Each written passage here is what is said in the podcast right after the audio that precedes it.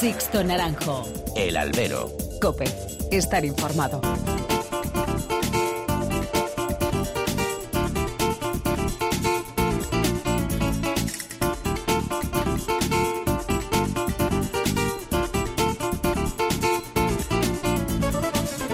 ¿Qué tal? Muy buenas y bienvenidos a esta nueva emisión del Albero, a la cita con los toros que tenéis todas las semanas aquí en cope.es. Han recibido un cordial saludo de quien nos habla de Sixto Naranjo en nombre de todo el equipo que realiza este programa.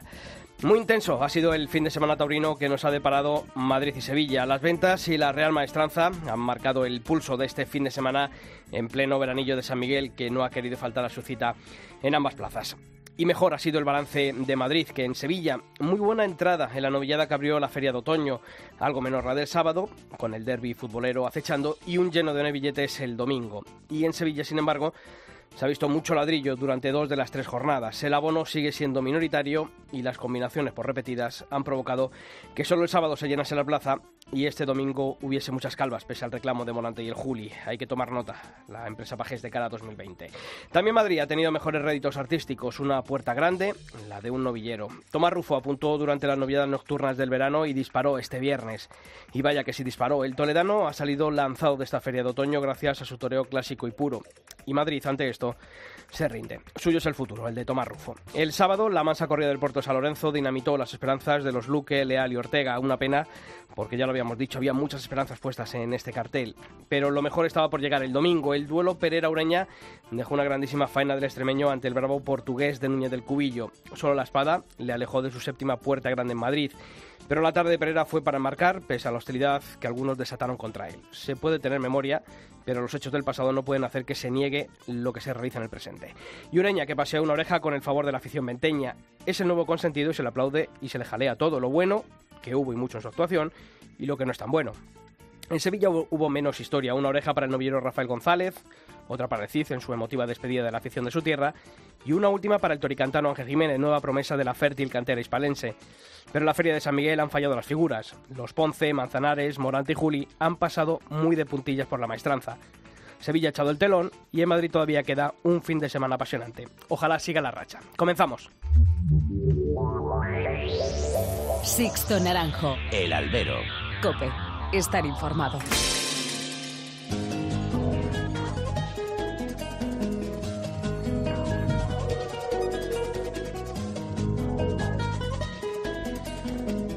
Y como todas las semanas ya está aquí a mi lado Julio Martínez. ¿Qué tal, Julio? ¿Qué tal, Sisto? Buenas tardes. Bueno, pues hay que comenzar a conocer en forma de titulares los principales temas que ha dejado el mundo del toro durante esta última semana, pero tenemos una noticia de última hora. Así es, el diestro peruano Andrés Rocarrey por fin ha anunciado su reaparición. Va a ser el próximo domingo 3 de noviembre en Lima, en su tierra, en Perú. Y seguimos con esos principales titulares. Simón Casas renueva un año más su gestión al frente de la Plaza de Toros de Valencia. El último parte médico de Javier Cortés habla de que el torero madrileño carece de visión en su ojo derecho pese a la satisfactoria reconstrucción del globo ocular. Palos de la Frontera cierra el cartel de la décima edición de su corrida pinzoniana con Alberto López Simón, David de Miranda, Toñete y los toros de Domínguez Camacho. La localidad toledana de Villaseca de la Sagra va a acoger el próximo sábado 19 de octubre la tercera edición del Festival Memorial Víctor Barrio. Y el rejoneador Sergio Galán y el empresario Ángel Bernal rompen su acuerdo de apoderamiento tras seis años de relación profesional. Y ya sabéis que tenemos abiertos todos los canales de comunicación entre vosotros y esta redacción. Lo podéis hacer a través de varios caminos. En el mail tenéis dos, albero.cope.es y toros.cope.es. En Facebook nos podéis encontrar si tecleáis facebook.com barra alberocope y en Twitter nuestro usuario es arroba alberocope. Y esta semana pues hemos querido conocer qué se ha dicho del triunfo de Tomás Rufo el pasado viernes en las ventas. Por ejemplo, el blog Casta y Bravura comentaba que la puerta grande para un rotundo Tomás Rufo en Madrid, a punto de cortar las tres orejas, dice que estuvo sensacional. Fernando Farfán, el usuario Toros con Verdad, decía Tomás Rufo, un novillero para ilusionarse. O la plataforma La Economía del Toro apuntaba, importante triunfo de Tomás Rufo en las ventas, de los que te pueden cambiar la vida si hay de miras, alternativa en Valencia y oportunidades en las ferias importantes. Esos son los comentarios. Os seguiremos leyendo.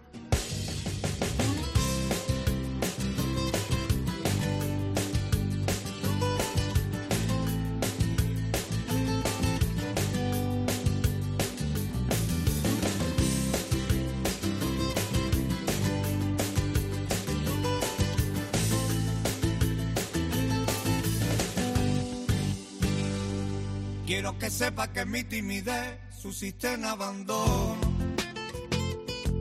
todo ha sido conocerte, amiga mía, y empezar a soñar. Que se me altera la respiración, el pulso cuando te menciono. Mi corazón con una palabrita tuya lata de compás. ¿Qué coño pasa? No controlo mis impulsos, tengo mi lacto. Y yo pensaba que esta sensación tenía caducidad. Y ahora resulta que las intenciones hablan con los ojos. Y tu mirada penetrante ha contactado con mi saciedad. Ajá. Necesito un pacto con el cielo. ¿Te gusta el barrio, Julio? Está el barrio, ya, ya te vi que, que habías retuiteado y puesto la nueva canción. Me ha encantado siempre el barrio. Vale, vale. Eso es bueno que, que haga canciones nuevas. Sí, sí. Como en el toreo, que haya toreros nuevos. Oye, ¿te gustó, te gustó el barrio, pero ¿te gustó Tomás Rufo el viernes a las ventas? Me gustó ya en verano, o sea que yo iba con ganas de verlo a él y no, no me defraudó a mí en particular, pero yo creo que en general no defraudó a nadie y es lo que se esperaba. Bueno, quizás no se esperaba tanto, que es lo bonito de un novillero, ¿no? No, que vaya creciendo cada Y día. sobre todo que, que sorprenda, ¿no? Tarde a tarde y le veamos ese margen de mejora que todavía tiene... Eso es, y con un lote bueno, que siempre hemos dicho que estos últimos años se han ido novillos muy buenos de Madrid sin torear y a él le salieron dos buenos y no se le fueron. Vamos, el que se fue fue él, pero por la puerta Por la grande. puerta grande. Fíjate que el último había sido Andrés Rocarrey en el año 2015. Sí. O sea que, que ya era hora de que un novillero nos ilusionase y saliese a hombros por la puerta grande. Y por eso queremos mm, abrir el programa de esta semana con un novillero y un novillero triunfador. Tomás Rufo. Tomás, ¿qué tal? Muy buenas. Hola, buenas tardes. Lo primero, enhorabuena, torero. Muchísimas gracias. Bueno, eh, fíjate, es que estamos diciendo el último Andrés Rocarrey. Eso, bueno, pues es otra medallita, ¿no? Que uno se cuelga que eh, suceder, ¿no? A, a lo que es ahora actualmente una figura del toreo en ese ranking, ¿no? De novilleros que han salido a hombros por la puerta grande. Bueno, la verdad que, que es muy bonito, ¿no? Que, que seas tú el siguiente en abrirla después de, de un figurón del toreo, pues. Eh, es bonito, ¿no? Es bonito, muy bonito. ¿Y cómo es la salida, una salida a hombros en, en Madrid, Tomás? Eh, ¿A uno le da tiempo a, a darse cuenta de lo que está sucediendo, a, a tener pensamientos o, o uno se deja llevar por el momento? Mm, yo creo que no se puede explicar con palabras lo que se siente al salir por ahí, ¿no? Eh, para mí, yo de las pocas cosas que recuerdo, porque fue todo muy muy rápido y pues fue que, que me emocioné mucho al ver tanta gente, tanta gente que yo que yo quiero y que y amigos míos y bueno pues sacándome por esa puerta y bueno pues se junta todo, no se junta eh, pues todo, ¿no? Que al final te hacen romper de a llorar por, por la ilusión que traías, por lo que has conseguido, todo. Yo creo que es de las cosas más bonitas que, que pueden pasar en la vida de un torero. Hmm. Oye, dices que te emocionas, pero yo también te vi muy emocionado cuando cae ese segundo novillo tuyo y yo creo que ahí a ti ya se te viene se te viene la realidad encima, ¿no? Dices, ya la tengo ahí, ¿verdad? Sí, la verdad que sí, porque, bueno, pues mm, era consciente de que había dado una buena tarde de toros y, y bueno, pues la gente mm, no sabe, ¿no? No, no sabe todo el esfuerzo y todos los sacrificios que hay detrás de, de tardes así, ¿no? Y, y bueno, pues que, que salga a la luz y que la gente lo valore, yo creo que, es bonito y, y así fue, por eso me, me emocioné tanto. ¿Qué tal, Tomás? Buenas tardes. Es, es curioso ver cómo después de las, las dos tardes, noches, mejor dicho, que diste este verano en las, en las nocturnas, en un certamen que debería ser seguramente uno de los más importantes para los novilleros, pero como los novilleros punteros no quieren venir, pues está ahí como un poco en medio de la nada. Esas dos tardes te quedaste a nada de salir a hombros porque el presidente no dio la oreja.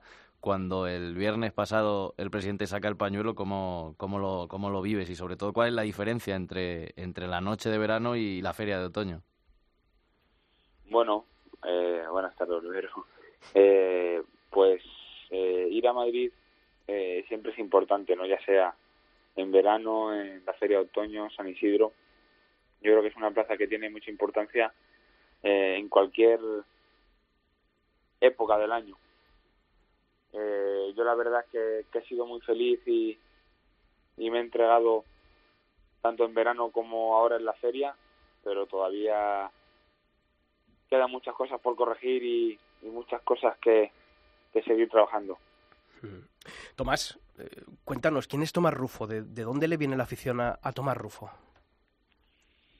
Bueno, pues la verdad es una cosa que me preguntan mucho porque yo no tengo familiares que se hayan dedicado al mundo taurino ni nada, nada más que eh, amistades, ¿no? Desde que desde que yo era pequeño, pues amistades que tenía mi padre, por ejemplo, con Miguel Martín, que, que ha sido eh, el torero con el que primero me puse delante de una becerrita, ¿no? Y bueno, pues a mí me gustó y decidí tomar, decidí, decidí apuntarme a la escuela de Toledo con 14 años y bueno, pues desde ahí ya vi que era lo que me gustaba y dije que para adelante, que, que me quería dedicar a ello. Oye, de Pepino de Talavera, porque aquí cada uno tira, te quiere hacer suyo. Bueno, la verdad que tanto Talavera como Pepino lo, lo, lo, tengo como si fuese mi casa, ¿no? Pero nací en Talavera, aunque vivo en Pepino. Prácticamente al, al poco rato de nacer ya estaba aquí. Lo bueno es que Toledo tiene, tiene torero, Julio. Sí, justo iba a decir eso, ¿no? La escuela toledana, yo que soy de Albacete y siempre en Castilla-La Mancha siempre hemos sacado pecho que sacábamos todos los toreros, pero fíjate ahora cómo está Toledo, ¿no? Con, con Tomás Rufo, también Álvaro Lorenzo, y eso también imagino que entre vosotros los toreros toledanos entrenáis y, tenéis claro que, que, tiráis para adelante. ¿Y quién, quién está detrás también de que, de que esa escuela toledana esté reverdeciendo laureles? Bueno, pues eh, cuando yo entré en la escuela taurina de Toledo estaba el maestro Joselito de Vega y, luego estando allí también estuvo José Luis Triviño, Mata de Toros.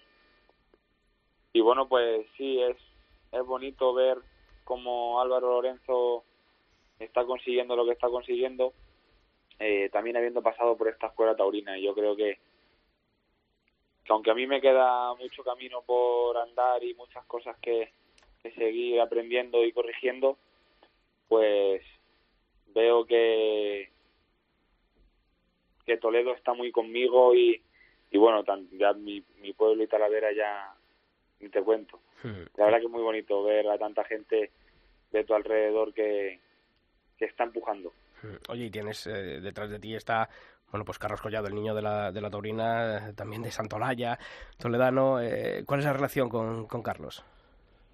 Sí, pues mira, Carlos, como has dicho, maestro, me ha apoderado y llevo con él ya mm, tres años, ¿no? Eh, aparte de una relación profesional, tenemos una relación muy bonita de amistad y bueno, pues el maestro en estos tres años ha aportado muchas cosas buenas a mi carrera. Oye, ¿cuáles han sido los espejos de, de Tomás Rufo, eh, ¿qué toreros, bueno, pues desde pequeño te, han llamado la atención, viéndolos en la plaza o viéndolos a través de vídeo? Pues un torero en el que, que siempre me he fijado, ¿no? Eh, partiendo de que no me quiero fijar en nadie porque yo creo que para, para ser torero tienes que ser único y, y no, no sirven las copias, pero un torero de donde siempre he bebido ha sido del maestro Joselito, ¿no? Que eh, un, máxima figura del toreo y, bueno, para mí un ejemplo a seguir. Oye, y siguiendo con, con Toledo, a tu paisano Florito, ¿se puede saber qué, qué le, qué le dijiste en, el, en ese brindis tan emotivo? Pues mira, la verdad que, que, no nos dijimos ni palabras. Hmm. No, porque es una persona a la que tengo mucho mucho cariño y un gran respeto y bueno pues creo que era merecedor de ese brindis. Leíamos antes en, los mensajes que dejan los, los oyentes, hay gente que decía lo de si se puede tomar la alternativa en Valencia. Yo cuando salía de la plaza también lo comentaba en Twitter y había gente que me decía, hombre, estás loco, hay que tener paciencia, darle tiempo, pero bueno, cuando, cuando hablo de Valencia me refiero a que la temporada empiece a tope y puedas tomar la alternativa en ese primer tercio, ¿no? Cuando viene Sevilla, Valencia, eh, San Isidro. ¿Cuál es tu idea? Eh, ¿Intentar tomar la alternativa pronto viendo cómo está el toreo y la poca, la poca paciencia que se tiene o hacer una temporada de novillero puntero y ser el líder del escalafón? Porque yo creo que ahora mismo, el año que viene, podrías apuntar a serlo. Bueno, yo, eh, desde, como he dicho antes, ¿no? todavía hay mucho camino por andar y he toreado muy poco, ¿no? Pero quiero que la alternativa sea más pronto que tarde. Pero bueno, el tiempo dirá porque ya es algo, ya es algo. Todavía queda queda mucho, queda mucho por delante. Oye, eh, tuviste una lesión eh, de hombro, eh, fíjate, yo fui a, Villaseca todos los días, digo, bueno, quería ver a, Tomás Rufo, también fui a Morar Zarzal el lunes pasado por verte, y al final no, no, pudimos, no pudimos verte. ¿Te hizo también en algún momento la posibilidad de, de torear en, la, en esta feria de otoño?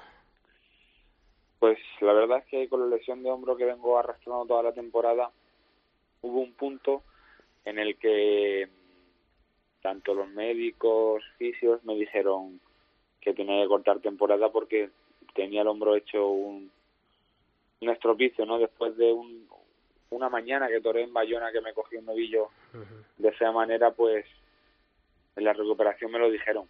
Y bueno, pues ahí fueron unos días de mucho mucha angustia y mucho agobio porque, claro, yo veía que tenía citas tan importantes por delante y veía que, que se me escapaba, ¿no? Que no llegaba, que eh, todo toda una vida, por así decir, esperando citas tan importantes como, pues, Madrid, la más importante que tenía este año, que se podía escapar, ¿no? Eh, mm, fueron días de, de mucho agobio, pero bueno, eh, gracias a, a los médicos y, y fisios que he estado por, la recuperación tan buena que he tenido, aunque estoy a espera de, de operarme en cuanto acabe temporada.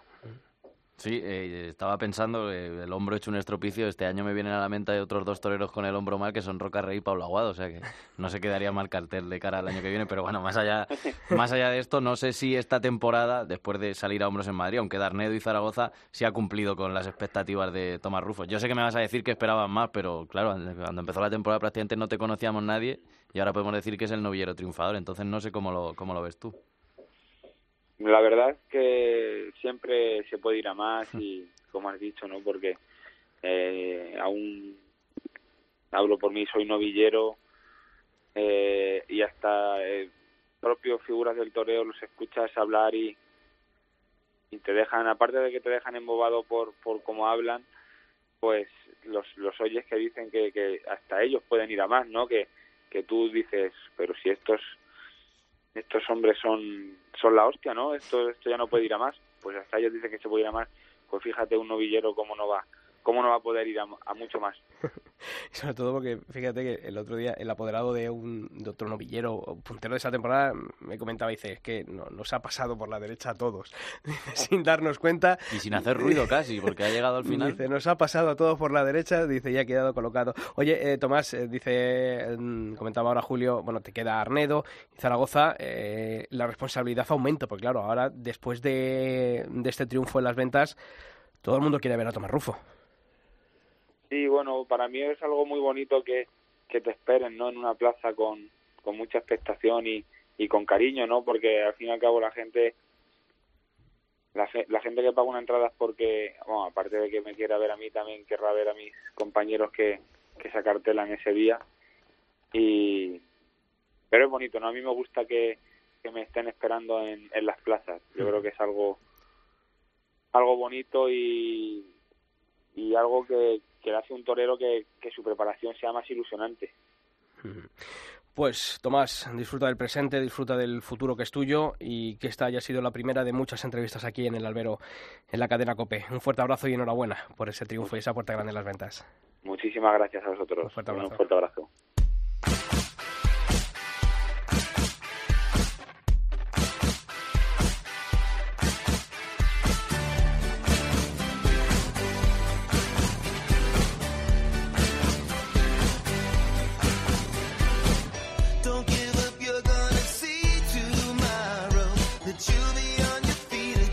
Pues ya sabéis que aquí en nuestra web en cope.es barra toros no descansamos ningún día de la semana actualizando todas las noticias que deja la actualidad del mundo del toro y ese repaso a esas noticias más importantes de estos últimos siete días, Julio, lo vamos a comenzar en Valencia, donde se apuesta por la continuidad empresarial. Apuesta la Diputación de Valencia que ha concedido la segunda prórroga contemplada por contrato a favor de Simón Casas Production. De esta manera, el empresario francés Simón Casas cumplimentará en 2020 su undécima temporada consecutiva al frente del coso de la calle de Játiva.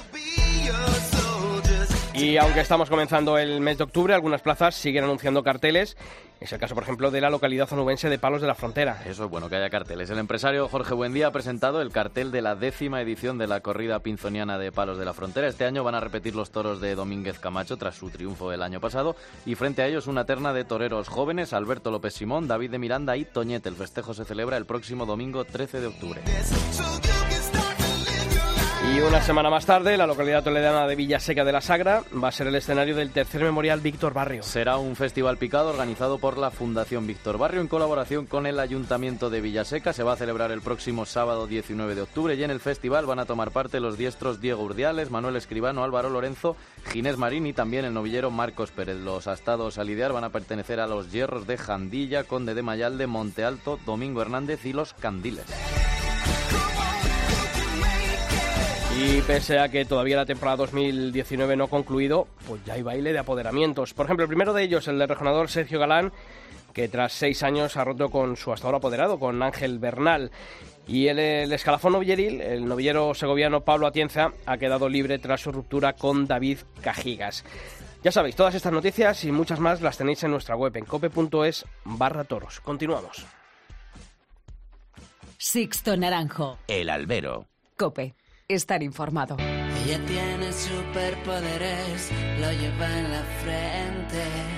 Ella quiere ser de este mundo, lo querido siempre. Ella trepa por las paredes como una serpiente. Se derrumba en un segundo o desaparece. Y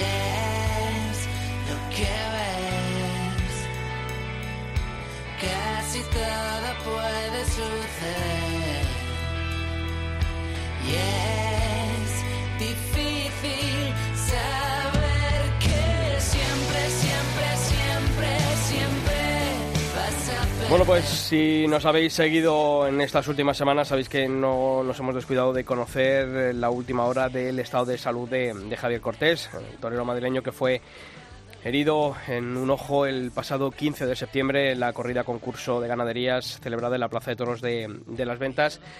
Y bueno, pues las noticias eh, bueno, pues nos siguen preocupando, pero mm, lo principal es eh, la salud del, del torero, Julio. Sí, ya desde que, desde que pasó el percance yo recuerdo estar en Albacete y lo seguíamos además viendo a Rubén Pinar y cuando lo vimos un percance así siempre te preocupa desde el primer momento porque por mucho que luego se pueda recuperar da miedo de verlo y si luego encima los partes médicos no son muy halagüeños que digamos preocupa sobre todo por, por el torero y por quién es, ¿no? Porque además es un, es un tipo querido, ¿no? No quiere decir que otros toreros sean menos queridos, pero es un que se lo ha currado, que ha estado ahí tapado siempre y al final cuando le llega el momento, fíjate qué mala suerte, pero bueno, confiamos Pues sí, en, que los el- médicos y en él. El lunes anterior al percance me le encontraba la salida de Villaseca de la Sagra de la Novillada y me decía, hombre, ya sé que no lo vais a televisar en Telemadrid, a ver si, si podemos, podéis si nos dais retransmitir una, una puerta grande. Yo estoy seguro que antes o después la vamos a dar en Telemadrid y la vamos a contar aquí en- Ojalá, en, el se albero. la merece. Bueno, pues vamos a hablar con su apoderado, con Manuel Campuzano, para conocer el estado de salud de, de Javier Cortés. Manuel, ¿qué tal? Muy buenas tardes. Buenas tardes, Lo, primero, muchas gracias por atender la llamada de la cadena COPE, como siempre. Y bueno, pues preguntarte, ¿no? Eh, Javier Cortés, bueno, pues eh, pasó por el Instituto Oftalmológico de, de Madrid, eh, está ya en su domicilio y, y cuál es el, el estado, ya hemos conocido el parte médico, pero ¿cuál es el estado actual de, de Javier Cortés? Pues bueno, él sigue todavía asistiendo, tiene que ir por dos veces o tres días en semana al centro oftalmológico y ayer tuvo una revisión y, entonces pues la, la tensión del ojo, que era lo que más le preocupaban a los médicos, eh, tiene unos dolores de cabeza tremendo, pues ayer parece que, que le ha bajado un poco, ¿no? Esa presión y está un poco mejor, porque de verdad que ha pasado unos días pues muy malos, ¿no? Y bueno, hay que esperar un poco todavía porque el derrame no, no se ha diluido todavía del todo y para ver grado de visión que vaya a poder tener y después, bueno, lo tienen que operar eh, sobre final de octubre, tiene que volver a pasar por el quirófano. Hmm, Era el ojo que, bueno, pues ya tenía con un grado de visión menor por culpa de ese desprendimiento de retina, que me acuerdo que hace un par de temporadas nos contaba aquí en el albero, ¿no? Lo, lo que había tenido que pasar con, con él, eh, de meses eh, postrado en una cama para que no hubiese nin- ningún bueno pues ningún eh, empeoramiento de, de, ese desprendimiento eh, y él cómo, cómo está llevando eh, estos días, ¿no? De, bueno, desde que ya se conocen los partes médicos, de que, bueno, aunque la reconstrucción del globo ocular fue satisfactoria, pero el grado de visión, pues eh, lo que más dudas nos, nos dejaba en cuanto a, a, la visión de ese ojo derecho, ¿él cómo lo está llevando, Manuel? Pues bueno, él está, está tranquilo, ¿no? Porque, bueno, eh, tiene la experiencia de cuando tuvo el desprendimiento de retina, y estuvo dos meses también en su casa que no se podía mover, no con el experimento. Pero bueno, hay días, ¿no? Eh, que con los dolores de, tan grandes que tiene en la cabeza, pues claro, eh, se le quita las ganas de comer, de, de todo, ¿no? Y hay días que, que lo lleva fatal, ¿no? ¿Qué tal, Manuel? Buenas tardes. No sé si Javier Cortés es consciente de todos los brindis que le han llegado estos días, si él está siguiendo también la actualidad taurina o todavía le cuesta eh, volver un poco a la, a la normalidad, aunque sea desde, fuera. Sí, bueno, el, el teléfono, bueno, lo tiene quitado y lo, una vez se lo ha encendido, pero le cuesta trabajo de con uno solo de leer los mensajes, ¿no? Pero bueno, todos nosotros eh, hacemos llegar toda la muestra de cariño que le están haciendo llegar a toda la gente taurinas y no taurinas, ¿no? Y entonces pues eso le da el aliento. Él te ha comentado, es decir, en cuanto pueda, en cuanto haya la oportunidad, él quiere volver a ponerse el traje de luces y torear. Sí, sí, claro, sí. en el mismo hospital quería pegar muletazo y, y ¿sabes? Allí a, al viento y, y ya le ha preguntado a los médicos que cuando, que quiere a ver cuándo puede torear en el campo y han dicho, no, no, pero primero hay que ver este tema del ojo y después ya veremos, ¿no? Uh -huh. Pero está deseando de, de torear ya y de poder entrenar. Y, pero bueno, esto lleva su tiempo, va a ser largo, pero bueno, pues esperemos que que todo pues vaya todo a mejorando. ¿Os han dado algún tipo de plazos o eso se tiene que ir marcando según vayan desarrollándose esa operación que nos has dicho? No, se va a ir marcando, yo creo, vamos, los mismos médicos se están sorprendiendo, ¿no?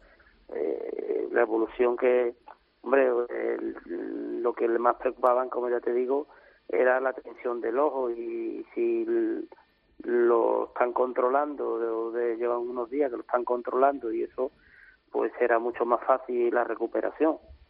Y yo creo que, bueno, pero que, que, un, que va a tardar después ya de la, la operación que le haga que le tienen que ponerle, reconstruirle lo de la lentilla y, y varias cosas más, entonces pues, pues irá todo a mejor, me imagino. Estas dos últimas temporadas de Javier Cortés habían sido prácticamente las del despegue, las de la eclosión, y esta temporada es verdad que le estaba costando un poco más entrar en los carteles, no había suerte con los toros, pero ¿en qué momento le llegó a, a Javier Cortés esa cornada? Porque te para en seco, ¿no? Un percance así. Pues sí, no, fue a Madrid y no hubo suerte en San Isidro, y bueno, después remontó en Focaistre, que, que estuvo muy bien en el mano a mano, y después las corridas que, que Tora después pues, ha ido cortando orejas como Año B, eh, Parla, ¿no? Y estaba eh, en final de temporada muy bueno, ¿no? Y, y entonces, pues bueno, esto pues, ha sido un contratiempo, ¿no? Una pena que lo parara en seco. Pues Manuel Campuzano, gracias por haber estado esta semana aquí en el Albero contándonos el estado de salud de, de, Javier Cortés. Mándale un fortísimo abrazo de nuestra parte, del albero, de la cadena COPE. Dile que, que seguro, seguro, seguro eso que hablamos allí en Villaseca va a ocurrir, que le vamos a televisar ahí en Telemadrid alguna corrida, saliendo hombros por la puerta grande de las ventas y, y, luego le vamos a entrevistar aquí en el albero. ¿De acuerdo? Yo espero que sí, de, de su parte se lo daré a ustedes. Un fuerte abrazo, Manuel. Gracias, gracias.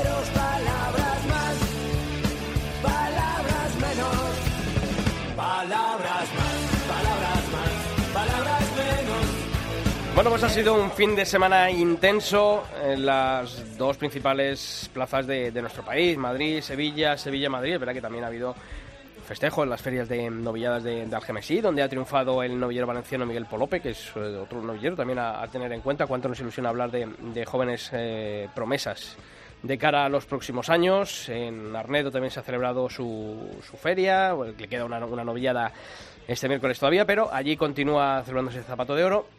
Pero, como decimos, tenemos que conocer y analizar un poquito lo que ha dado de sí este fin de semana intenso en Madrid y en Sevilla y por eso contamos con quien estuvo a ver a su Morante, ya lo decíamos la semana pasada aquí en el Albero, no sabemos si habrá vuelto con las orejas gachas, como dicen en, en mi pueblo. Ángel Modesto, compañero de Cope Campo de Gibraltar, ¿qué tal? Muy buenas. Buenas tardes, la, la oreja gacha. La La oreja oreja, gacha. te lo dije, te lo dije. Yo, yo com- comprendo que, que, bueno, oye, la ilusión en esto del mundo del toro, todos la tenemos, ¿eh? No te voy a decir que, que, que no, porque todos la tenemos, pero eh, había antecedentes, ¿eh? Y Había antecedentes, pero bueno, lo último que se pierde es la ilusión, ¿no? Pero Sisto, Sevilla muy bonita, ¿verdad? Por la mañana, por la tarde y por la noche. Además, de verdad. Eso lo sabía yo.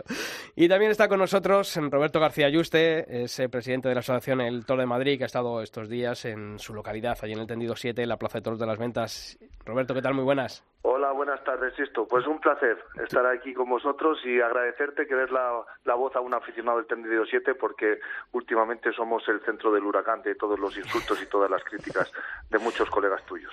Bueno, aquí sabes que aunque no compartamos mm, unas cosas sí, otras cosas no, pero la voz eh, se te da para que también puedas explicarte. Y sabes que eso siempre ha sido así y lo seguirá siendo. Bueno, Ángel, eh, cuéntanos, eh, porque decía yo al principio en el editorial, ¿no? Eh, allí ha pinchado el público, porque el domingo con el cartel que había, un Morante, Juli, la alternativa de Ángel Jiménez, hombre, el reclamo de, de Juli Morante hubiese sido mm, ya más que justificado para, para haber, bueno, pues llenado de una forma más completa la plaza de, de la maestranza, pero claro, el abono es minoritario y cuando se repita esta la extenuación, los carteles y las combinaciones, pues pasa lo que pasa, ¿no?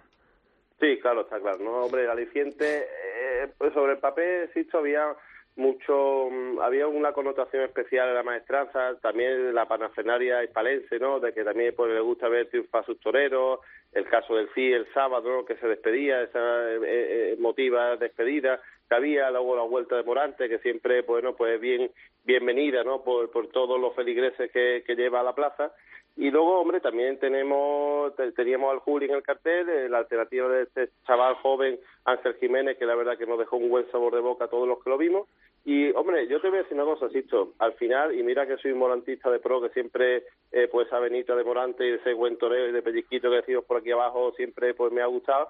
Pero yo al final, la sensación que a mí me dio el, el domingo, cuando sa- salí de la plaza, es que estaba viendo una retirada más pronto y más cerca de- del toro de la Puebla. Además, sobre todo, falta de ambición, falta de ilusión.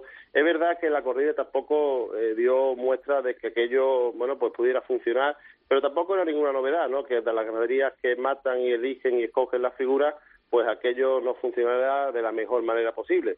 Pero luego tampoco había esa ambición, esa ilusión de decir, bueno, pues vamos a al menos justificar, ¿no? El por qué estoy aquí hoy anunciado la maestranza, eh, a defender y también mi estatus de condición de, de figura de- del toreo, como es el caso de José Antonio, y bueno, pues esa, esa, esa falta de, de, de ilusión y de ambición, pues yo la eché en falta eh, sin lugar a dudas y bueno a la, a, a la vista está que en la faena del cuarto toro pues aquello duró más o menos que un pastel al puerto de un colegio y ya llevaba la espada montada nada más que para o sea que quitarlo. hizo lo mismo que en Salamanca, por ejemplo, hace mm, dos semanas, ¿no? Eso de salir... Hizo un Morante. Hizo un Morante, ¿no? Allí Sí, le, sí, le- no. le contamos, ¿no? Un minuto 37 la primera y, y 2.25 la segunda faena. Ese día llevó las dos veces la espada de matar ya montada y, y aquello duró poco. Entonces, por lo que veo, bueno, pues la verdad es que ha sido una temporada para el olvido de, de Morante de la Puebla. Y lo que decíamos, ¿no? De esa faena en Murcia, pues al final fue pues un espejismo. Y en Murcia. En Murcia, Murcia, claro. No, eso digo, que, que en Murcia, como afirmando que al final Murcia no deja de ser Murcia. una plaza facilona. Sí, sí. Mal que le pese a mis vecinos. Ahí veo cierta polémica. No, que va. No, no, no, no hay pique entre Albacete y Murcia, pero bueno. Oye, eh, ¿ilusionó Ángel Jiménez? Sí, hombre, la verdad que sobre todo se le vio, hombre, y a lo que se le debe de pedir a un torero y más que en el día de su alternativa y del que quiera eh, eh, iniciarse y funcionar en esto, ¿no? Hambre de hambre de torero, sí, esa fue la, la, la- un poco la definición de Ángel Jiménez en toda la tarde, es verdad que le tocó un lote eh, de mayor posibilidades, ¿no? Dentro de dentro de lo que fue esa corrida muy bajita de raza y de casta de Daniel Ruiz, pero si lo llega a haber matado al toro de la alternativa, también estaríamos hablando de un triunfo mayor eh, la oreja del sexto también, bueno, fue un poco el cómputo y la recompensa una tarde en la que estuvo muy entregado, estuvo muy decidido, bien de verdad y bueno, yo pienso que es un torero a tener en cuenta de cara a la próxima temporada. Lo que está claro, Ángel, es que las figuras han pinchado allí en, en Sevilla, en esta feria de, de San Miguel. El mm, sábado Ponce y Manzanares y el domingo Morante y Juli. Bueno, el Cid en su despedida, pues esa oreja que, que nos contaba en la crónica del festejo nuestro compañero Manuel Viera, al que mandamos un fuerte abrazo, que va a estar muy prontito ya por aquí por los micrófonos. Pero las figuras han fallado ahí en Sevilla. La, la figura, hombre, la figura han fallado en Sevilla, Sisto, y entre otras cosas también porque ha faltado el toro. La verdad que las dos corridas que estaban anunciadas pues no han sido, no han dado el juego esperado. Y otra cosa que también he visto, eh, esa falta también de comunión entre Ponce y Sevilla. Eh, es verdad que eh, las dos faenas de Ponce técnicamente correctas, propias de lo que es el maestro, y siempre andando pues muy aseado y con Y de, y de- y de bueno, facultades, porque de facultades yo vi en el vídeo y yo sigo viéndole con esa rodilla un poco renqueante, ¿eh? Sí, pero pero pero se le vio el- la- la- tanto la faena del primero como la del segundo, como se suele decir, técnicamente correcto, ¿no? Y que vamos a hablar de un figuro, un figurón del toreo como es Enrique Ponce. Pero es verdad que tampoco Sevilla se había entregado ni tanto en la primera como en la segunda, ¿no? Es quizá a lo mejor es una de, las de esas comuniones que ahí, ahí mm, todavía cuesta un poquito de arrancar, todo lo contrario con Manzanares, que tampoco eh, dentro de una, te- una temporada que yo la, la catalogaría como como bueno una temporada media, ¿no? Que tampoco no hemos visto al Manzanares el que nos tiene acostumbrado otras veces de, de esas faenas explosivas, de arrebatado, de, de, de, de- de- de series profundas y ligadas, ¿no? Y bueno, quizá a lo mejor pues no ese Manzanares que, que estamos acostumbrados a verlo, pero Sevilla en el momento que haya algún esbozo eh, que pueda recordar a ese a esos mejores momentos está entregada, ¿no? Y eso sí es verdad que cuando toman partido por un torero u otro se nota mucho dentro de dentro de la afición y dentro de la misma corrida, ¿no? Pues Ángel Modesto, te agradecemos una semana más que hayas estado aquí en el Albero contando esta feria de San Miguel y que te seguimos escuchando en Cope Campo Gibraltar, ¿no? Cuéntanos, véndenos un poquito lo Sí, tuyo. ahí está- estamos todos los lunes, al pie del cañón, informando de la, de la actualidad taurina.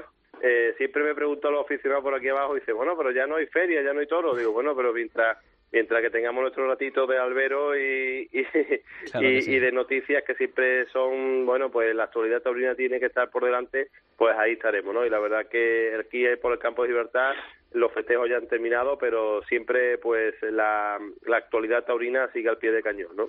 Pues te seguiremos escuchando y te llamaremos mm, siempre que podamos aquí para seguir hablando de todo, ¿de estaremos. acuerdo? Un fuerte abrazo. Un, un fuerte abrazo, compañero. Hasta ahora. Bueno, pues hay que seguir hablando. eh, Roberto, sigues por ahí, ¿verdad? Sí, sí, aquí estoy. Bueno, pues vamos a hablar y analizar un poquito entre Julio, eh, tú, Roberto, y, y aquí quien, quien nos habla, pues de esta primera parte de, de la Feria de Otoño. Eh, Roberto lo- y Julio, eh, ¿os gustó Tomás Rufo? Eh, yo creo que ha sido una de las puertas grandes, de esas que son oreja y oreja, que aunque aquí en Madrid siempre, y yo soy el primero que digo que habría que pedir eh, una faena de dos orejas, pero creo que es de esas actuaciones que, que sí valen la puerta grande, creo.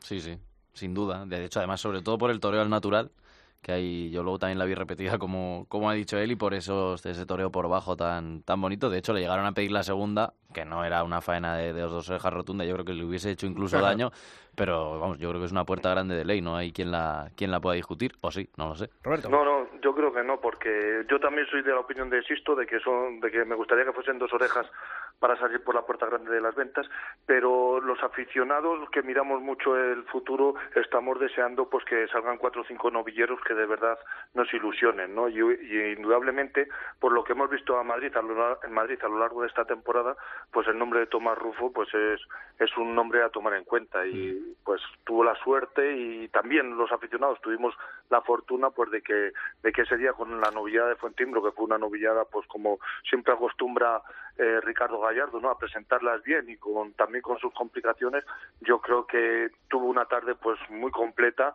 eh, con ganas de y con la ambición que tiene que tener un novillero. Y a mí como bien ha dicho Julio también pues en el segundo novillo sobre todo con la mano izquierda me gustó me gustó mucho no también hay que hay que reconocer que también Fernando Plata no estuvo bien en el sexto pero creo que fue una novillada pues muy interesante y que nos dejó muy buen sabor de boca en la feria de otoño y que Tomás Rofo pues creo que es un, un que, que hay que tomar en cuenta. Pues mm, sí, es verdad que bueno ese sexto Fernando Plaza eh, bueno pues estuvo valiente con, con el toro, pero yo lo he visto un poquito frenado ¿eh? En este último tramo de, de temporada. El Fernando Plaza que vimos en la feria de San Isidro que nos sorprendió, yo lo he visto en varias actuaciones ahora alrededor de, de Madrid en estas ferias de novilladas que, que ha habido y mm, creo que ni tampoco y tampoco le viene bien ¿eh? ciertos palmeros que hay alrededor y calentándole un poquito la cabeza, vamos a frenar las cosas y vamos a hacer las cosas bien sí y no te vayamos a estropear te digo a... Que Talavante hay uno. Es que te levanta le, y uno. le he querido mencionar, le he querido mencionar porque, como bien todos nos acordamos, pues en San Isidro pues fue de los mejores novilleros, por no decir casi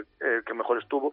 Y yo le he visto en estas últimas, en el mes de septiembre, antes de la feria de otoño, de hecho le vi en mi pueblo, en Guadalajara de la Sierra, y a mí no me gustó. La Mm. verdad que no que no me gustó y creo que no estuvo bien.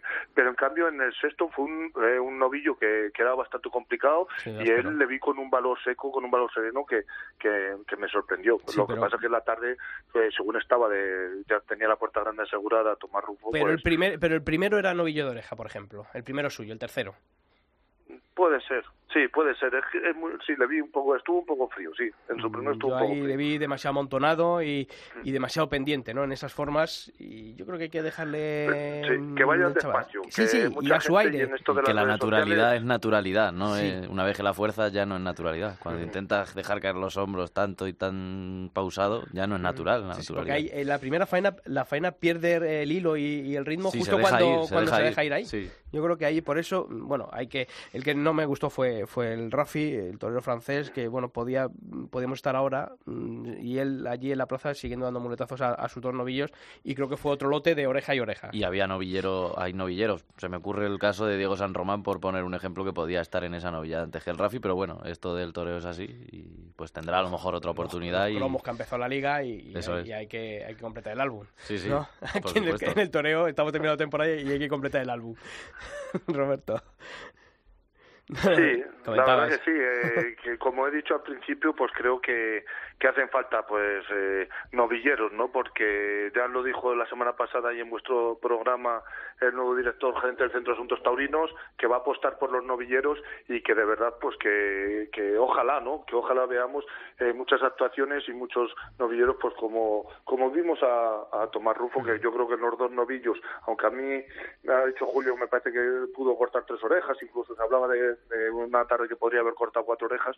Yo a mí en el primero no me terminó tanto, pero en el. No, no, pero yo creo que Julio decía que una y una había sido premio justo. Que Sí, lo que sí, no le hubiese ayudado hubiese sido Sí, si le le hubiese hubiese- dado la, la segunda oreja en el, en el quinto. que Yo Sí. coincido ahí. Yo creo que una y una fue premio justo y, Hay- y- y nos convenció que, a todos. Hay que decir que ahí estuvo bien el presidente, Ajá. Gonzalo de Villa, que, que después de toda la presión que le metimos en mayo, pues yo creo que, que ha espabilado y que... También y es que fácil estar es fácil estar bien ahí, o sea, cuando sabes Sí, que dándole una ya le da la puerta grande, si no hubiese cortado una en el Y con- primero y es con- más complicado. y con los Y novilleros también es evidentemente más con Sí. un novillero, pues fíjate, no es lo mismo que, que con una figura, la y, un- presión. y una temporada más que hay que sacar también la cara por Simón Casas en cuanto al aspecto de novilladas, porque ha sido otra temporada con Sí, grandes novilladas y grandes novillos y se han aprovechado de aquella manera otro año más, que eso también. Roberto, Eh, eh, Roberto lo sabe mejor que ninguno, que le gusta Eh, más. Nosotros eh, siempre lo hemos dicho que al principio no confiábamos en Simón Casas ni en, Plaza 1, pero eh, nos, nos quitamos el sombrero ¿no? Y, y estamos contentos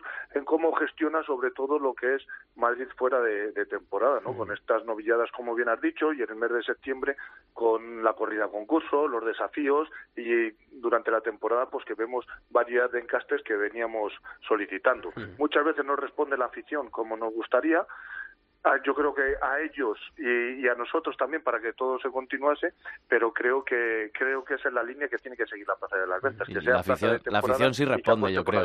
encastes. La afición es la única que responde. Claro, que el no que no responde responde es el público, público. y cada vez hay menos afición. Pero ahí, ahí, ahí volvemos a, a otro, a otro, se puede abrir otra derivada y es que Simón Casas es verdad que responde a la programación taurina, pero le falta comunicar esa programación taurina. Sí. Porque muchas veces eh, es complicado. En cuanto termina mm, la feria de San Isidro, el plan de comunicación en las ventas Ya no hay autobuses. Ya se acabaron las promociones, más allá de los medios afines, en los que mantienen esa publicidad institucional, ¿no? Podemos decir, Mm. eh, pero eh, en el resto de medios pues desaparece la publicidad. Eh, entonces, claro, pues... Y por Madrid incluso, por que Madrid siempre incluso. Entonces, en claro, es, intercambiadores, es, muy- unas es muy complicado. esas de las cenas de verano que yo no, Sí, no pero, las pero, en absoluto. no, no, pero, pero a mí me parece que está poco vendido eso al gran público. Creo que está poco vendido. Sí, pero, me- pero están metiendo mucha gente solo casi por, por eso, ¿no? Y más va más. Pero, gente muchas veces. pero podría ir más eh, todavía, creo. Sí, bueno, pues eh, evidentemente tienen cosas que mejorar, pero yo creo que en Plaza 1, pues de momento su gestión, yo creo que los aficionados no estamos descontentos con ellos, para Sí, nada. es difícil ahora mismo encontrar una empresa que pueda mejorar lo presente, o al menos yo lo veo así. Sí, sí, porque en el mundo de los ciegos el tuerto es el rey, como dicen, ¿no? También, también, también. Y, y la verdad es que hay muy poco, pero eso ya si queréis un día lo hablamos tranquilamente Sí, de sobre porque- los empresarios, porque yo me man- he mantenido una eh, reunión con, con Miguel Avellán recientemente y yo y me, me hizo esa misma pregunta, ¿no? Y yo le dije que los aficionados lo que queremos es que alguna vez probar en que la Plaza en las Ventas sea gestión directa de la Comunidad de Madrid, con un director gerente como es él y que luego pues haya una comisión de, de abonados y de asociaciones y de y aficionados de Madrid, ¿no? No que, que esté, digamos, un empresario. Porque, como bien habéis dicho los dos, que co- coincidimos, vamos los tres, que no hay muchos empresarios capacitados para llevar la Plaza de Toros de Sí, Madrid. no, eso- en eso estamos, estamos de acuerdo. Oye, vamos a pasarle puntillas por la corrida del sábado porque defraudó la corrida del, Te iba a decir que se nos escapa Perera. del, del puerto de, de San Lorenzo. Fue una pena porque yo creo que era un cartel muy interesante con toreros Sí. eh, que podían bueno pues haber dejado buen sabor de boca en este final de temporada Sí. después, después de una campaña eh, Sí. bastante notable, ¿no? Daniel Luque, Juan Ortega y Juan Leal, pero mm, la pena es que Pues, claro, la corrida no, no funcionó. Por puntualizar sobre, sobre ese día, me da pena Juan Ortega, ¿no? Porque ha toreado, no sé si son tres o cuatro tardes este año en las ventas Sí. y ha tenido muy poca muy poca suerte, ¿no? Sí, en que sí. le hayan vestido un toro, porque creo que tiene un concepto que va eh, va a cuadrar bien con, la, con el gusto de la afición de Madrid. Sí. Y luego ese día es cierto que la corrida del puerto no sirvió, que hubo un lote de Juan Leal que podía haber estado mejor, pero hay que si nos quedamos con lo bueno por no ser tan negativos, hubo unos lances de, de Daniel Luque que a mí me gustaron y luego unos de los pares de la temporada. De Sí, sí, Chacón, de el del par del. Servo fue uno de los pares Sí, sí, de, sí, la temporada. puso la plaza en pie, Luego- ahí en terrenos Sí. del, del 4, eh, entre el 4 Sí. y el 5, que, que fue Y. Manuel Burgos picó muy bien, que último que para ver un, un, un puyazo bueno llevamos todo el mes de septiembre y eso que la corrida de concurso de ganadería se premiaba al picador y no, has- no hemos visto un- una suerte de varas en condiciones, la verdad. Bueno, pues vamos a, a la tarde que levantó la, la gran polémica, esa actuación de Miguel Ángel Pereira. Roberto, ¿qué, qué, os pa- qué os pasa con Pereira? ¿Qué os pasa con Pereira? Yo sé lo que os pasa, pero cuéntanos, esa feria de San Pues- Isidro no, no sentó bien a ninguno. Pues va- vamos a... Espera, un segundo que ha venido mi hija. Ah, Pues mira, con, con Pereira no tenemos nada nada en personal con- contra él. Lo que eh, a Pereira, de hecho, eh, cuando salió cuando salió a hombros de novillero, pues desde el 7 siempre se le ha reclamado, siempre se le ha siempre se le ha respetado y siempre se la digamos, ha emocionado, ¿no? Y también, pues cuando salió en el año 2008, después de José Tomás, de- cuando reapareció José Tomás, al día siguiente salió en- a hombros cortando tres orejas una corrida de cubillo, cuando vino a la encerrona, pues el, el 7 siempre, siempre le respetó y siempre le admiró a Pereira.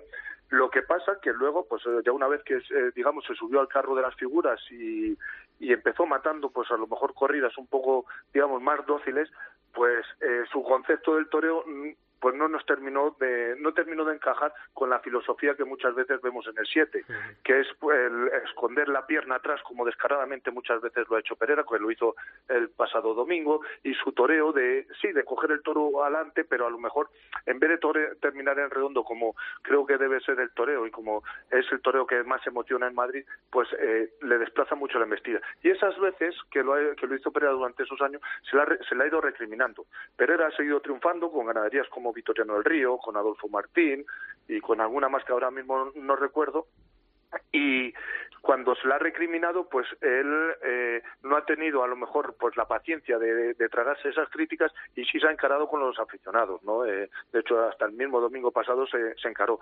Eh, nos ha hecho gestos despectivos eh, nos ha lanzado eh, besos, eh, tanto a nosotros como a la grada del 6, como a la grada del 8, de la andana del 9, no solo al tendido 7. Entonces, eh, con eso y, y un- y declaraciones que hace y comentarios que hace, pues le, le han restado, yo creo, al reconocimiento que debería de tener la afición de Madrid con un torero que es que eh, ha salido seis veces por la Puerta Grande de Madrid, eh, de matador y una de novillero, que no es, eh, no es cualquier cosa, pero aún así no es torero de Madrid. ¿Y por qué no lo es? Pues muchas veces por ese comportamiento de chulería, de soberbio. Yo, creo de que, yo creo que es torero de Madrid, fíjate, porque yo creo que un torero que ha salido eh, esas veces, la- todas las veces que dices a, a hombros, es porque hay una química especial con, con Y Madrid. nunca, se, ¿eh? nunca se borra. Y yo creo, Roberto, que donde, donde pegáis un pequeño un pe- un petardo, donde pegáis un petardo es con el toro de Cubillo, porque se protestó mucho desde, desde el 7, creo que no hubo paciencia con, con el toro de, de primeras, y luego ese toro yo creo que está por la boca. Eh, yo respeto todas las opiniones y No, no, claro, por, por- y por, no por eso te, por eso te he llamado hoy para que no, también te no expliques. comparto en absoluto lo que lo que acabas de decir. No me, primero, no nos tapa la boca porque para nosotros no es un gran toro como lo habéis vendido toda la prensa. Primero, porque A mí, a mí- a mí toda es- la, a mí toda la prensa me da lo mismo, Roberto. Vale, yo, pues yo te te lo hablo, de, yo te te hablo hablo- de, lo, de lo que a mí me pareció, ¿eh? Y yo Vale. te lo expliqué en Twitter y para la gente Sí. que no tenga Twitter yo lo digo. A mí me pareció un gran toro que es verdad que salió, no sé si por algún problema físico, por algún calambre o algo, perdió las manos en el capote, eso es verdad, pero luego a mí me pareció un toro que no mansió en varas, que incluso empujó y apretó en el, en el peto, no hizo salida de manso huyendo del, del caballo. Y sacó fondo, como los toros Eh, bravos. Yo, que galopó eh, en banderillas y que luego, bueno, pues eh, esa, bueno, pues esa embestida, ¿no? Vibrante, de lejos, eh, y luego cuando llegaba a, a la muleta de Pereira era un toro que, que se reducía en su embestida, que, que tuvo profundidad, que tuvo clase, que tuvo una fijeza tremenda. A mí me pareció un, un toro Eh, de notable alto, ¿eh? Yo creo que le vimos diferente y aparte para eh, según tú lo has definido con los adjetivos que le has puesto, para ti eso es un toro bueno y a lo mejor para mí un toro bueno en Madrid quiero otra cosa. Primero, el to- ese toro para mí era impresentable. Yo le protesté. Tampoco me yo- parece a mí. Muchos le protestamos, sí, sí, sí, insisto. De salida ese toro, cuando le vimos pasar por, de- por ahí debajo de siete, ese toro eh, no es para Madrid. No es para Madrid, aunque sí, que sea es un toro demás, sin- no tiene la sin excesos, pero- para esa corrida. Es que, ni- es que no, ese toro no debería haber A mí me pareció, fíjate, más feo el primero de Cubillo, que me pareció un toro para las calles, aunque más cornalón, a lo mejor más Y serio. el jabonero era de Juan Pedro. Bueno, el jabonero fue todavía peor. Eso fue todavía Sí, peor. sí. Pero los dos, a mí los dos de Cubillo no me gustaron. A mí me pareció una, eso- una eso- corrida de, de final de temporada en la que ya Lo que va quedando. lo que va quedando. Yo lo dije por la mañana, digo, me, hay un- pero el pero ese, No. ese toro de Esos son excusas, esos son excusas porque al final no de parece. temporada y si no son de estos toros que se elijan de otros, No, no, ¿vale? De otra ganadería. Pero a Madrid hay que echar el toro de Madrid y el toro de Madrid se define en una palabra, en seriedad. Y ese toro para mí no tenía la suficiente seriedad. pues- Luego me, me dices que me gustaría un día verlo verlo contigo el vídeo, me dices que ese toro hizo buena pelea en varas. Cuando se llevó dos picotazos que el toro ni se empleó. Y es más, perdió las manos dos veces y tanto Pereira como otro como otro subalterno suyo, no sé si era Bell o quién era, le bajaron el capote, de- ya que nos oían a nosotros las protestas. Sí, sí, por si sí, eso se vio, eh, y el- propio Miguel Ángel Pereira, y el propio Miguel Ángel Pereira. Si dobla el toro las manos, le habían devuelto. Claro, hombre, devuelto. pero hombre, forzando la situación descaradamente, ¿no? Hay otras veces que, que no quieren y, y el otro día sí, pero por eso a mí me gustó el toro, el decir, oiga, ese defecto que tenía de principio, que era el perder las manos, que parecía, mm, bueno, pues un toro con, con muy poquita fuerza, que, que no iba a valer, pues oye, yo creo que eh, también la bravura significa eso, ¿no? Un, un animal que, que se viene arriba y, y que olvida Sí, esos defectos del principio. Cuando, cuando ha hecho una buena pelea en el caballo, lo que a mí no me sirve que me digan, nos ha venido arriba cuando no, la- cuando no ha cumplido en el primer tercio, A que mí- no la han picado. a- a- Que luego el toro cambió en banderillas y ya en- allí en el corro del tendido decíamos, este toro, ¿qué galope tiene? ¿Y qué, y qué pies tiene? Pues, pues evidentemente, Pereira le entendió de maravilla, le dio mucha le, le dio mucha alegría y el toro con ese galope que, que tú también has comentado, pues transmitió mucho, pero el toro iba y venía y el toro tenía esas cualidades, como dicen ahora, de, de toreabilidad, de, de nobleza y demás, que yo para, te lo digo sinceramente, a mí me, me emociona más otro tipo de toro que me dé una sensación más de peligro. Sí, pero- que pero- tipo pero- de En, pero- toro. man- en pero manos de Perera, ese toro también porque está en manos de Perera. Pero no eso un implica que, la bravura tenga que ser igual para todas las ganaderías y todos los encastes. Es que yo creo que, que bueno, pues est- esta bravura mm, enclasada, como puede ser la de este tipo de toro, me gusta tanto como a lo mejor una bravura más fiera que como puede tener un toro de Santa Coloma. Pero me quedo con las dos formas. O sea, no, mm, yo es que no me quiero cerrar a, a un Sí. tipo de, de embestida, a un tipo de... O sea, a mí me, me emociona ver, bueno, pues es eh, lo que es el tronco parladé de, de- Sí. bueno, el encaste domé Pero- que llamamos ahora, bueno, pues esa forma de bravura que tiene, que a lo mejor no es la misma bravura que tiene el toro de Santa Coloma, más viva, Sí. mm, con esa fiereza que dices tú, o el toro de Albacerrada, pero, pero claro, negar el pan y la sal solamente por eso, No, yo no, no es que niegue la pan y- el pan y la sal. Lo, lo que tú me dices, que es que ha sido un gran toro. Yo te digo que ha sido un buen toro para la muleta, pero un toro que iba y venía, que iba y venía y que tenía No, mucha no, no, alegría. perdona, Yo pero no se se entregó por abajo, que ¿eh? humillaba, que, re- que repetía y demás. Va y viene porque Pereira se pone muy lejos. encima, perdona, que, que, que hay que ver también el torero que tenía delante. Y el torero que tenía delante que encima eh, no le obligó en ningún momento porque no se cruzó y estuvo siempre al hilo. Es que no ni, ni, ni tore- como hemos dicho antes eh, ni toreaba en redondo ni nada cogía y acompañaba la embestida acompañó la embestida al toro y el toro iba y pasaba. Pero no yo eh, no sé esto es lo la riqueza que tienen los toros no pero yo no comparto lo que estáis diciendo ni le vi eh, igual que, que vosotros no para mí un gran toro pues tiene que ser mucho más completo y no solo hay que tenga la alegría y el galope Yo en en lo que, en lo que puedo estar de acuerdo es que, que es verdad que a lo mejor el castigo mm, no fue todo lo bueno pues lo correspondiente a lo que tiene que ser la suerte de varas. Eh, tengo un corte preparado de la retransmisión de nuestros compañeros eh, del canal Toros en los que Miguel Ángel Sí. Pereira a- hablaba bueno pues de, mm, de esa propensión suya a lo que venimos a decir eh, dejarse los toros De crudos. las figuras en de general. las figuras en general y decía esto. Que el hecho de que un matador no quiera picar un toro no es señal ni de menos bravura, ni de blandura, ni de menos casta, ni menos raza. Es una tarde importante, tengo que apostar, quiero apostar y me gustan los toros muy crudos. De no picar un toro no es que sea ni menos bravo, ni sea más blando, ni tenga menos casta, ni tenga menos raza. Es que hay un torero que manda órdenes y yo tengo dicho a mis picadores que mientras yo de órdenes, los toros se, se ponen como yo quiera. Y si el otro sale con una condición similar a esta o que se mueva, que yo lo veo virtudes, apostaré igual. Ya le pegaré yo al toro que no vea que tiene condiciones y que vea que no, no tiene eh, opciones de, de- de triunfar. Yo ahí es donde a lo mejor ya empezamos a acercar posturas, porque esa definición, yo creo que el, el hurtar la suerte de varas eh, en la lidia actual, eh, lo primero incluso hasta podemos dar mm, argumentos a, a los antis, y yo creo que es, que uno de los tercios más importantes eh, la lidia de un toro bravo, que precisamente es eso es bravo, y el toro bravo lo necesitamos ver en todos los tercios. Eh, el decir además que ya pegaré yo al, to- al toro, que eso ahí creo que ahí pega un patinazo Miguel Ángel Pereira. Creo que, aunque uno lo piense. Estaba tiene- caliente, tiene yo creo que ya callarse, se le calienta la que- boca y se pasa. Sí, sí, sí. sí. Igual luego No, lo hubo, piensa Hubo, y- hubo gente que, que a través de las redes sociales también se, se calentó mucho, ¿no? Lamentamos Sí. mucho bueno, pues el, el mensaje de, de la pareja, de la esposa de, de Fernando Cepeda, quien ha sido durante muchos años el apoderado de Miguel Ángel Pereira, ¿no? De María Sánchez, que decía que, bueno, hablaba algo así de la lapidación y Sí. yo creo que son comentarios que, que, hombre, entre nosotros, pues cada uno puede tener su visión de, de la fiesta de los toros, como la tiene Roberto, como la tengo yo, la tiene Julio, y aquí estamos los tres civilizadamente hablando y debatiendo de toros, pero aquí nadie pide eh, lapidar a nadie, ni pegar dos tiros a nadie, ni, ni, ni nada de nada, ¿no? Eh, parece mentira que... que Ni alegrarse que porque altura- el torero pinche. altura, pues, sí, sí, decir, sí, sí, no, no, que Tan yo mal está una cosa como sí, la otra. pero bueno, pero eso ya, es- eso, eso- eso ya traspasa, ¿no? Cierta, Sí, sí, uno, sí. oye, eh, sobre todo porque esto no es el fútbol, ¿eh? Yo, oye, pues yo el sábado estuve a ver al Atleti en Madrid, yo quería que ganase el Atleti, o sea, mm, y ya está, y hoy, pues que gane el Brujas, ¿no? Por ejemplo, pues ya está, pues lo digo, no pasa nada. Eh, pero en los toros yo creo que uno no va a ver ganar a uno y a ver perder a otro. Eh, yo eso lo, lo entiendo así.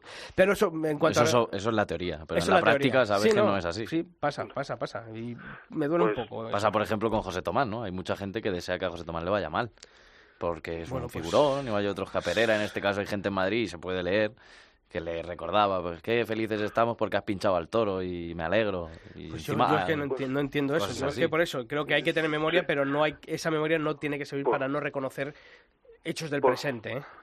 Por supuesto, ¿no? Eh, respecto a ese vídeo, a esa grabación que, que has puesto de las declaraciones, pues eh, yo lo dije ya en, mi, en, en su día, ¿no? Me parecen lamentables, no no sirven ni no quiero ni, per- ni perder un segundo más porque tú ya has dicho dos o tres cosas No, que es, pueden es verdad que lo, ha borrado y ha pedido disculpas, pero, pero las redes sociales hay que tenerlas Eh, para, para y- escribir y, pensárselo ver, antes de eh, publicarlo. Usted, usted está toreando en la primera plaza del mundo que de momento, de momento, se mantienen, digamos, los tres tercios y se hace la lidia completa. Entonces no puede decir usted que quiere pasar un tercio de puntillas porque luego a usted le gusten más crudos. No, aquí hay que picar los toros y si, le- y si usted está eligiendo unos toros que no se emplean mucho en esa suerte, pues elija otros toros que luego le valgan para los tres tercios, ¿no? Eso es lo que tiene que tener en cuenta.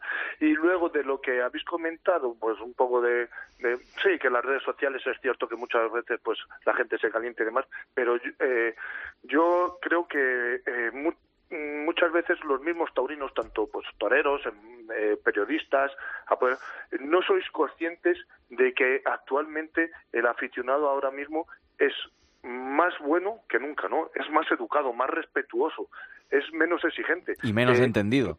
Vamos, también es menos entendido. Es que eso- eso es- eso influye mucho a la hora de criticar. Pero tú cuando, Julio, tú cuando has visto eh, Yo soy que joven, se haga, ¿eh? digamos, una bronca o que se arme un orde- un- un- una alteración del orden público o algo.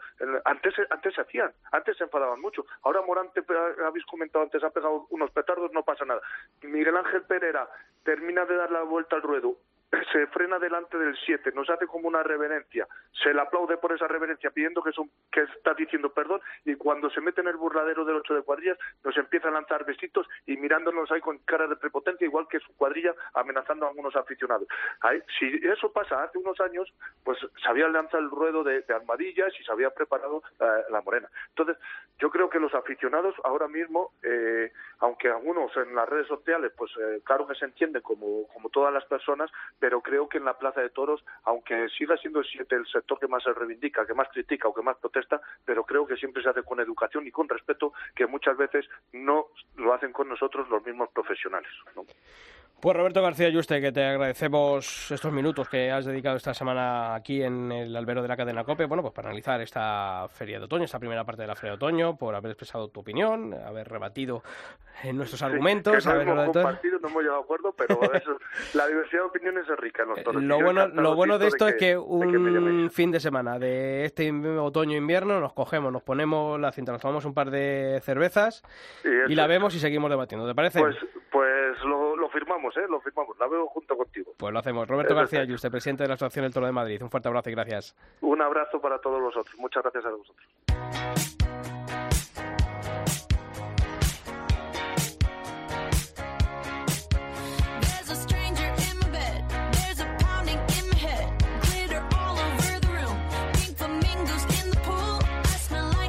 Julio, lo mejor de esto, como siempre, es debatir, hablar de toros. Desde Y que el respeto, viernes hay toros ya. y que el viernes hay Para toros. que el toro siga callándonos la boca. oye, tenemos un fin de feria de otoño, yo creo que más que interesante, ¿eh? Sí, la encerrona de Ferrera, Emilio de Justo vuelve a Madrid, el Cid que se despide, Ginés Marín, que es un torero interesante, y luego Adolfo Martín, ¿no? que siempre nos encerrona deja de ahí. Ferrera. La- ¿No la he dicho? No, bueno, no. pues la encerrona de Ferrera, lógicamente. La encerrona de Ferrera, a ver cómo viene Ferrera, a ver si tiene suerte con los toros y a ver la gente también cómo está con Ferrera. Yo creo que vamos a pasar un buen fin de semana en la Plaza de Toros de las Ventas. El martes lo analizamos aquí, ¿te parece? Por supuesto. Buen fin de semana y buena semana también para Eso ti. es, igualmente. Y a todos vosotros ya sabéis que la actualidad del mundo del toro continúa los siete días de la semana en nuestra web en cope.es barra toros y que nosotros aquí en el albero volvemos el próximo martes. ¡Feliz semana!